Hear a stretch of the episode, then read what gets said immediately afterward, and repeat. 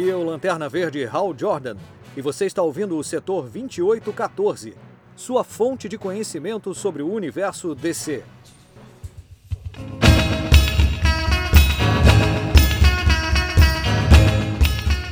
E está no ar mais um setor 2814, galera. Aqui é o Bruno Castro e pela primeira vez hosteando esse cast, né? E sem a presença da Carol hoje aqui. É uma pena porque, assim, no caso ela não conseguiu tempo para gravar o cast, assim, para dar uma leitura nas HQs, na verdade, né? Aí eu também já tava querendo fazer essa experiência solo, né? De tentar gravar um podcast. Porque esse cast mais explicativo que a gente faz é, assim, demanda mais tempo para os dois lerem, né, as HQs. Então fica mais difícil até o tempo para gravar. Mas enfim, então, como assim, geralmente um YouTube grava sozinho, então um podcast se faz de conta que é um YouTube sem, sem vídeo, né? Então dá pra a, pegar essa ideia aí. Bom, vocês estão vendo pelo título, é, eu vou falar um pouquinho sobre a crise nas múltiplas terras parte 2, na verdade é a parte final, eu peguei todo o compilado do que faltava, né, da história da DC, porque sempre o intuito principal desse cast foi tentar contar a história da DC desde o início, né? Então chegou um ponto que eu disse, ah, beleza, vou tentar já contar toda a parte de crossover para já chegar na crise nas múltiplas terras e depois chegar na crise nas infinitas terras para depois chegar finalmente no pós-crise, né? E poder falar de qualquer coisa também. Então, na parte 1, é, nós falamos sobre a crise na Terra 1, 2 e 3 também, né? E também sobre a origem do pirata psíquico, a origem do relâmpago. Ele decidiu resgatar os personagens da Quality, né? Que até então a DC tinha adquirido, mas não estava usando tanto, né? Alguns desses personagens são que o Homem Borracha, os Falcões Negros. Mas assim, como ele tinha que usar aproximadamente 6 ou 7 personagens para ficar igual ao número de membros da liga, então ele decidiu escolher os combatentes da liberdade, né? Então, como justificativa, ele criou uma versão da Terra, né, onde a Segunda Guerra Mundial ela não tinha terminado, né, bem, né? No caso, ele terminou com a vitória dos nazistas. E a princípio, o Len queria usar o nome assim, era Crise na Terra, aí seria aquele símbolo dos nazistas, né, a suástica. Mas como o Júlio Schwartz não permitiu, aí ele deu a sugestão, ah, por que, que não usa um X, né, que é até um pouco parecido, né. Então aí que ficou, Crise na Terra X. Bom, mas vamos contar um pouquinho da história, né? No caso, a formação dos combatentes da liberdade nessa época era o que? Era o Tio Sam, o Bomba Humana, a Lady Fantasma, o Pequeno Polegar, o Condom Negro e o Raio, né? Que é, alguns chamam de Ray, eu não sei se como é que tá aqui no Brasil. Mas até ele foi o único que apareceu naquela Crise na Terra X, né? Do Arrowverse lá em 2017. Então acho que a maioria da pessoa deve conhecer. E até também tem uma animação dele também, se você dá uma procurada.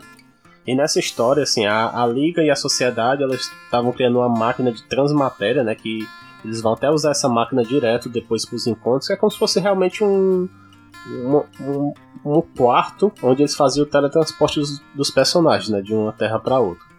Então, assim, é, mas ele até, quando vão ligar essa máquina, algo dá errado, assim. Aí o Batman, o Arqueiro Verde, o Homem Elástico da Terra 1 e o Sandman, Senhor Destino e o Superman da Terra 2, né? Todos eles vão parar na Terra X, né? Detalhe assim para o texto que dizia assim, eles vão parar em multitrilhões de lugares do multiverso. Então ele já fala que já tem, né, infinitas terras nesse momento.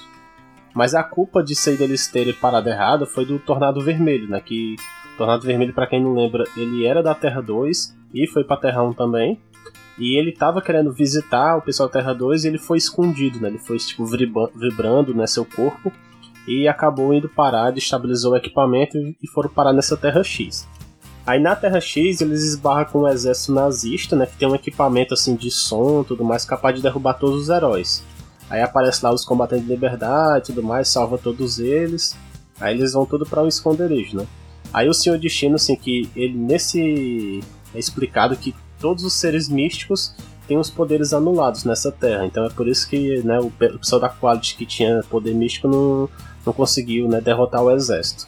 Mas ele consegue pelo menos criar uma bola de cristal, né, o seu destino, para descobrir onde é que está lá a base lá dos nazis e tudo mais, para tentar destruir esse equipamento de som é, ao redor do mundo. Aí a história, assim, é, é uma história igual às anteriores, né? Sempre nesses crossovers eles se dividem em grupos Aí cada grupo vai derrotar, nesse caso aqui, uma ba é, a base de som lá, para depois é, dar tudo certo e retornar para as terras deles, né? Os Combatentes da Liberdade, eles até ganharam uma série própria em 76, porque assim, depois desses eventos, é, os nazistas foram destruídos da Terra X aí não tem mais ameaça, né? Então eles acabaram indo para a Terra 1. Mas essa revista ela acabou que não foi concluída, né? Então a gente não sabe um final para eles. E também assim, é mencionado também que o Homem Borracha e os Falcões Negros dessa Terra X, eles morreram em batalha, né? Mas assim, depois temos algumas curiosidades, assim, porque assim, o Tio Sam, ele sempre foi da DC, né? Lá na Terra 2, Era de Ouro e assim por diante. E os demais combatentes da liberdade sempre foram da Quality, né? Mas ficou meio que uma brecha, assim, é, como é que pode, assim, um personagem de uma editora da outra e tudo mais. Aí, assim, lá em 82, o Roy Thomas, ele estava escrevendo aquela revista All Star Squadron, né? Que aqui no Brasil ficou como Comando Invencível. E, assim, nas edições 31 a 35, eles meio que fazem um retcon com isso.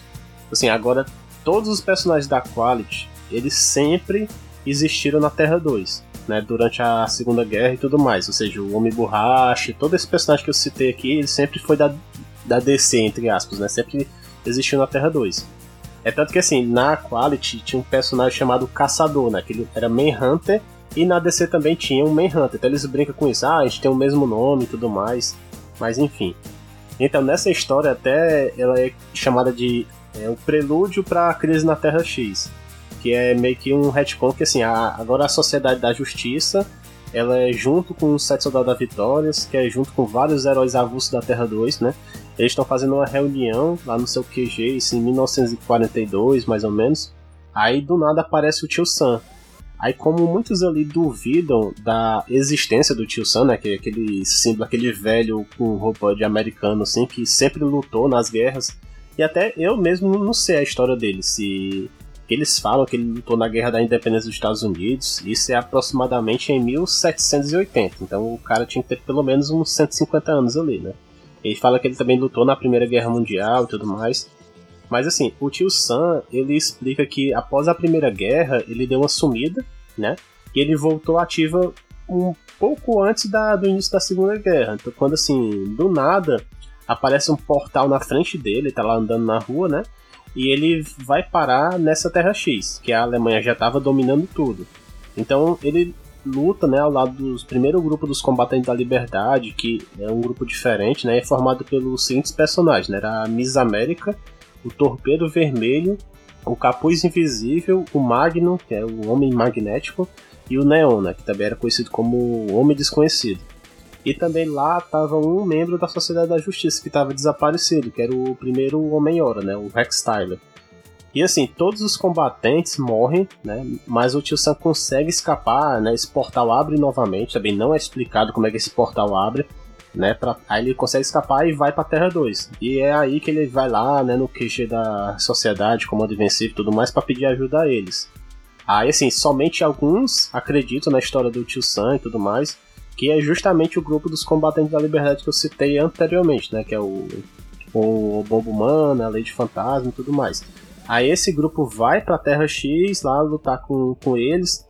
E lá até é daí que né, surge depois a história que eu contei nesse instante, né? Com o crossover com a Liga. O outro ponto é que eles não explicam assim que eles. como se o tempo não tivesse passado, né? Como citei, isso era 1942, mas a crise mesmo na Terra X foi em mais ou menos 1970 mas todos eles estão com a mesma aparência e tudo mais. Mas é aquela velha suspensão de descanso, né, que nós temos que ter com a, com a DC, que não explica as coisas direito. Mas é isso, a, a, crise na Terra X foi exatamente isso que nós contamos, e agora vamos partir para a crise na Terra S.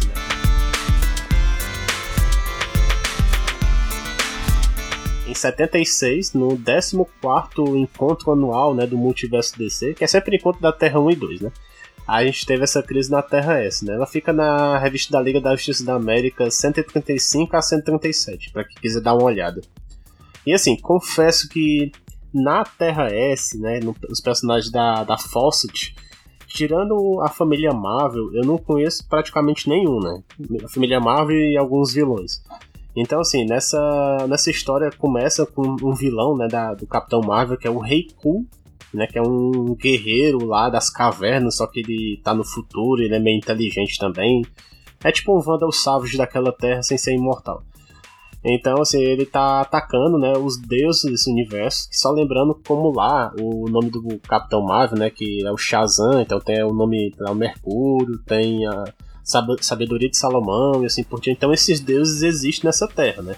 Então esse Rei Ku consegue derrotar esses deuses, lá paralisar lá numa prisão, e também consegue lá derrotar o Mago Shazam. Só que antes de ser derrotado, ele acaba pedindo ajuda ao Mercúrio, né, que é o mensageiro dos deuses, para ele buscar ajuda no multiverso, né, na Terra 1 e 2. Então, o Mercúrio acaba recrutando os seguintes personagens, né, da Terra 1 seria o Superman, Arqueiro Verde, Flash, Lanterna Verde, Gavião Negro e Mulher Gavião também. E na Terra 2 seria o Lanterna Verde, né, o Flash da Terra 2, tudinho, a Mulher Maravilha, o Johnny Trovoada, o Robin e o Batman, assim, que nessa terra ele é um comissário de polícia, né? Só que ele saiu da aposentadoria durante uma noite. E da Terra S, o Mercúrio consegue achar a, a Ibis, desculpa, o Ibis, o Invencível, o Esmagador Escorpião, o Senhor Escarlate, o Pink, o Garoto Mago, o Homem Bala e a Garota Bala. Né? Desses aí eu só conheço o, o Homem Bala e a Garota Bala por causa da, do da Vitória lá do Grant Morrison. E assim, a família Marvel, ela por enquanto não pôde participar porque assim, o Reiku ele tava imobilizando os deuses lá na Pedra da Eternidade, né? Então eles só vão aparecer depois. E também esse vilão acaba chamando alguns vilões, né, como sempre, também das Terras 1 e 2, né? Que seria da Terra 1 seria o Pinguim, o Dr. Luz, o Brainiac e o Arrasa Quarteirão. E da Terra 2 seria somente o Coringa e o Sombra. E da Terra S seria no tal de Rainha Clea, que nessa terra parece que Atlantis é uma mistura de Atlantis com Temícera, né? Atlantis aqui só é formado somente por mulheres e essa rainha ela tava querendo meio que tirar o trono lá da, das Atlantianas dessa terra S. Tem também um tal de Bak, o Easy e o Senhor Atomo, também que eu não faço a mínima ideia quem é esse pessoal. Mas quem souber, deixa aí nos comentários, né? Enfim, a história é bem simples também tal. Os, os heróis fazem aquele mesmo esquema, ah, vamos se separar em grupos, enfrentar os vilões e tudo mais. Só que enquanto isso, a missão do Johnny Trovoada é tentar encontrar o Fred, a Mary e o Billy Batson, né? Pra tentar usar o relâmpago né, do Johnny Trovoada, né? Pra transformar eles na família Marvel novamente. E acaba dando certo, né? Então transformou né, o Billy no Capitão Marvel, a Mary na Mary Marvel e o Fred no Capitão Marvel Jr. Então, paralelo a isso, o Rei Cool consegue produzir uma pedra de kryptonita vermelha, que no universo pré-crise ela tinha um efeito muito imprevisível, né? Só que dessa vez acabou dando aquele efeito que a gente mais conhece Superman, deixando ele vilão. Então a família Marvel ela vai lá tentar salvar os deuses e tudo mais. E aí temos o um momento mais esperado lá da, da gente, né? Que é a primeira luta do Capitão Marvel com o Superman, que é justamente a capa dessa edição. Só que a revista dá uma trollada boa na gente, porque na hora que vai começar realmente a luta, o Capitão Marvel, ele tá lá voando, né? Aí ele grita Shazam, né, para transformar em Billy. Aí o Superman acaba saindo do encanto da Kryptonita só para salvar o Billy. Então é uma brochada muito grande. Então a primeira luta não é uma luta dos dois. Aí no final lá eles derrotam esse Rei Ku, derrotam os vilões tudinho e acaba o crossover, né? E na cena final vemos até assim que o crossover ele tá cada vez maior. Dá até pra contar quantos heróis tem na revista, assim. Só de herói temos 19 nessa história, né? Então, de, geralmente eles faziam 14, 7 de um lado, 7 do outro. Agora tá aumentando realmente cada vez mais.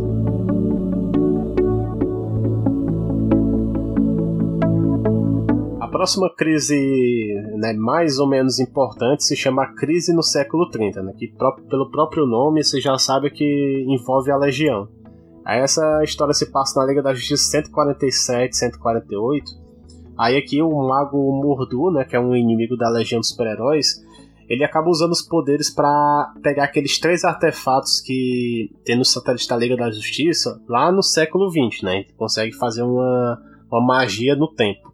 Então ele acaba, no lugar de trazer os artefatos, ele traz para o futuro o Superman, o Arqueiro Verde, a Canário Negro, os dois Lanternas da Terra 1 e 2, né, que estava tendo um encontro mais uma vez, E também traz o Flash, o seu destino, o Falcão da Noite, né? Só que o Falcão da Noite é, é o análogo ao Gavião Negro. Na verdade, em inglês é o mesmo nome, é Rockman, mas no Brasil, como traduziram de um jeito depois de outro, só para diferenciar.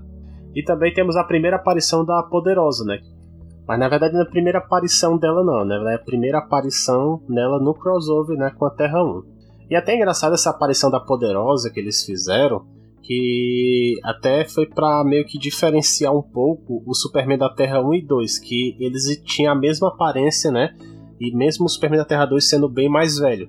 Então, quando a Poderosa apareceu, eles colocaram aquela faixa de cabelo branco, né, no Superman e até o Batman também, né, que também nessa época ele teve seu cabelinho branco, né, na história. Mas assim, essa história da crise na Terra 30, né, aí o Mordu queria pegar esses esses artefatos, mas na verdade aqueles artefatos que a gente tinha mencionado lá no nosso cast número 1, que aprisionaram aqueles três demônios, né, o Abnegar, o Hat e o Gast. Aí ele queria só esses demônios para tentar dominar o mundo, só que os demônios não, não gostaram, né, de serem servos de um, de um humano. Aí eles traíram lá ele, o, o no caso o Mordu. Essa é a história é só isso mesmo, né? Pra no final dizer assim, ah, os demônios eles não voltaram, né, pro passado, né? Essa história todinha se passa no século 30, né, com a ajuda das Legião dos Super-Heróis, e aí os demônios ficam no futuro. Então é a última aparição deles. Já que a gente tá mencionou o nosso primeiro cast lá da história da DC, o próximo crossover também envolvendo algum desses personagens que a gente mencionou lá, né? Que seria. O nome da crise é Crise no Ontem, né? Aí, na verdade, é um cara chamado Lorde do Tempo. Ele construiu um computador vivo. Ele é do futuro. Aí ele construiu um, um computador vivo que sequestra cinco heróis do passado para atacar tanto a Liga como a sociedade, né? Então esses heróis do passado são quem? São o Príncipe Vink, o Wise Inimigo, né? Que é aquele piloto da Primeira Guerra Mundial. O Pirata Negro, que é um cara lá que lutava contra a tirania da Espanha no século XVI, se eu não estou enganado. Aí tem a Miss Liberty, que lutou na independência americana, e por fim o Jonah Rex, né? Que o Jonah Rex até aparece em mais dos crossovers, mas assim, esse aqui acho que foi o primeiro que ele realmente tem a interação com a Liga da Justiça. E assim, o Johnny Rex também é, teve filme, né? Apareceu em vários desenhos, apareceu Batman série animada, aquele Batman The Brave and the Bold, no desenho da Liga, teve filme próprio, né? Então, Legend of Tomorrow também já apareceu. Então, mais conhecido desses aqui, né? E assim, também essa história é assim, ele esse cara Lorde do Tempo levou, né, esses heróis do passado pro presente. Aí quando eles aparecem, acontece uma explosão, aí o pessoal da, da Liga ficou bem ferido. Aí o pessoal da Liga acha que eles são criminosos, aí fica lutando entre eles. Mas a história assim não é muito legal não, não recomendo muito não, é só realmente para ver os personagens. Aí acaba que depois eles vão pro futuro, luta com esse Lorde do Tempo. É bem, bem simples mesmo. É mais para realmente ter a interação dos heróis do passado com a Liga e a Sociedade, né?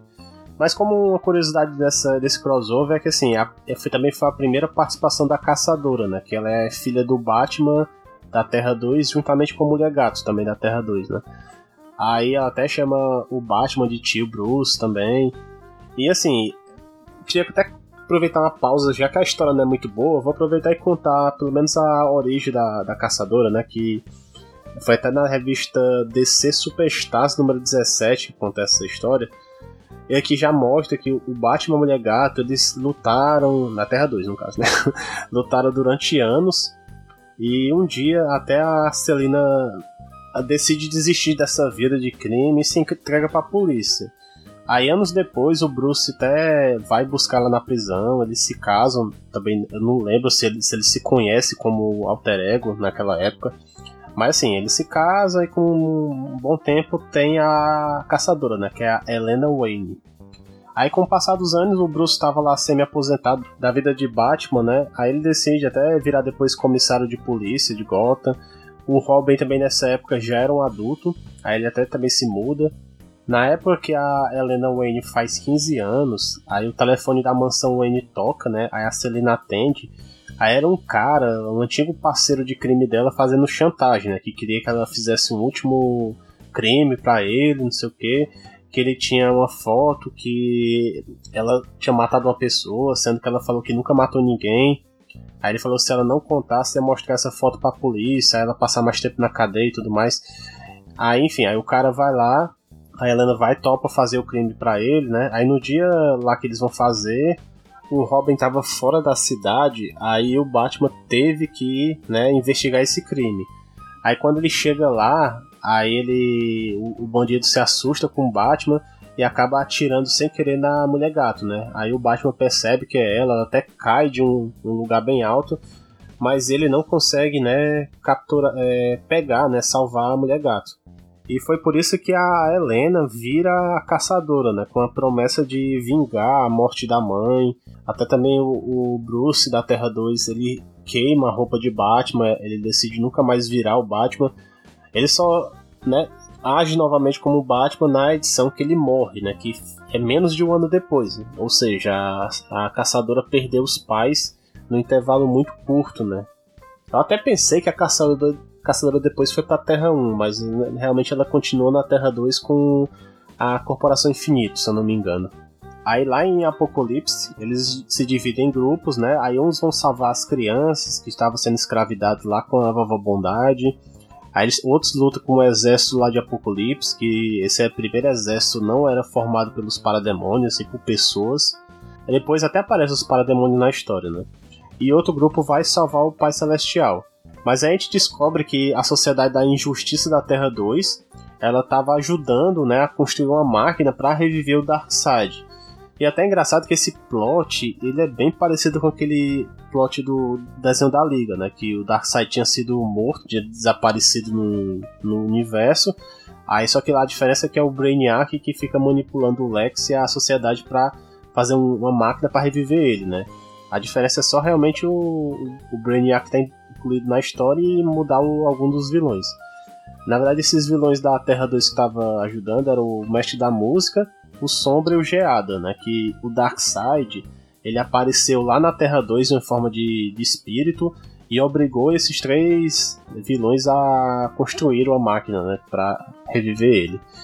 Mas é até bem assim estranho que o, os três, o mestre da música, ele consegue sozinho derrotar o Pai Celestial. Aí tem também é muito, é muito estranha essa história, assim. Os, os caras da Terra 2 tem hora que são muito poderosos. Bom, aí também é até é nesse momento que eles explicam que Apocalipse é, e Nova Gênesis, né, são localizados fora do tempo e espaço, por isso que eles conseguem ir para qualquer universo, né, no caso ele, até o plano do Darkseid aqui, era transportar Apocalipse para Terra 2, aí a Terra 2 ia explodir, né, porque não pode ter duas coisas no mesmo lugar, e Apocalipse estando nesse universo, aí não tem nem o que? Nem novos deuses e também não tem os deuses antigos, que estavam mortos, né? Então, mas lá no final, lá o Darkseid é revivido, aí tem a luta, mas acaba que quem ajuda a derrotar o Darkseid é o próprio Metro, né? Que, para quem não conhece, ele nunca toma um partido, né? De ficar ou do lado do bem ou do mal. Ele é só aquela pessoa que fica observando. Mas ele acaba redirecionando um canhão que seria para destruir a Terra 2 mas redireciona o Palácio Darkseid. Aí isso acaba destruindo todo o maquinário e aí acaba tudo e acaba o crossover.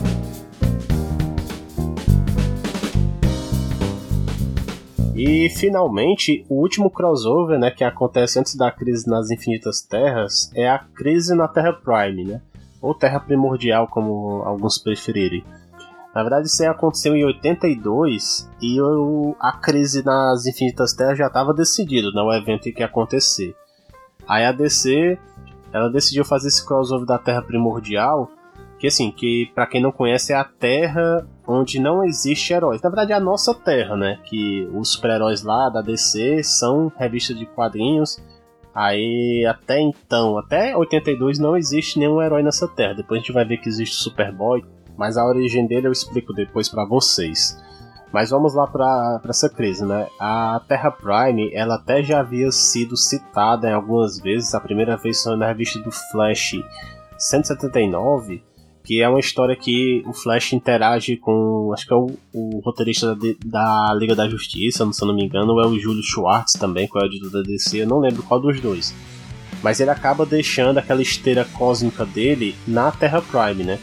Em outra história da Liga, é, dois escritores da Liga da época estavam sem ideias para fazer. Aí ele decide usar a esteira e ir lá para Terra 1 e Terra 2 para serem vilões porque estava realmente sem ideia pro negócio. Até foi legalzinha essa história. Aí desde então a Terra Prime não tinha sido citada, né?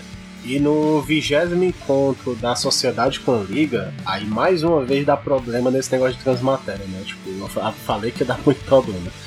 No lugar da sociedade chegar na Terra 1, quem veio pra Terra 1 foi a, a, o Sindicato do Crime, né? Que é o pessoal da Terra 3. O Aquaman, o Nuclear e a Zatanna, né?